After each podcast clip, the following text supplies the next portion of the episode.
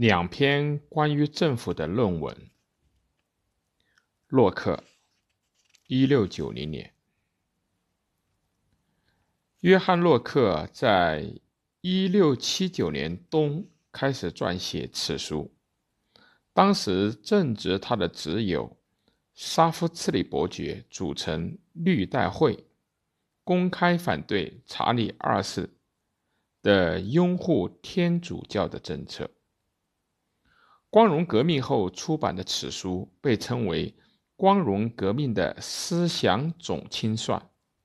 第一篇论文是对福尔摩的批判。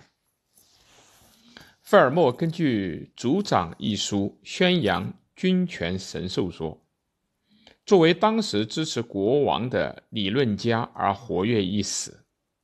第二篇论文是论述公民政府的真正起源、范围。和目的的，在第二篇论文中，洛克和霍布斯不同，他把自然状态看作是自然规律得到贯彻的和平状态，进而认为个人对自然物加进了自己的劳动之后，便产生了所有权，而这所有权正意味着生存权。应该作为基本的自然法，而且由于发明了货币，扩大了个人所有的差距。在所有权不易维持的情况下，洛克认为，根据社会契约建立政治社会乃属必要。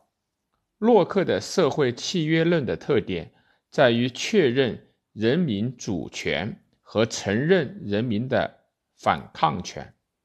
他这种进步思想后来给予法国和美国的政治思想很大的影响，但洛克对社会契约的理解还存在着问题，如缺乏对普遍选举等的认识。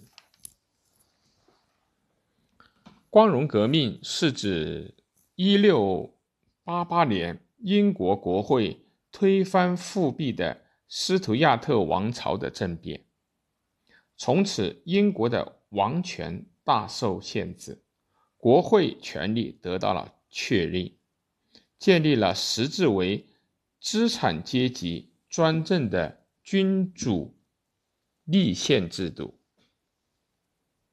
菲尔莫在《族长》一书中。站在君权神授说的立场，宣扬要从政治上对之服从，为国王和保王党人进行辩护。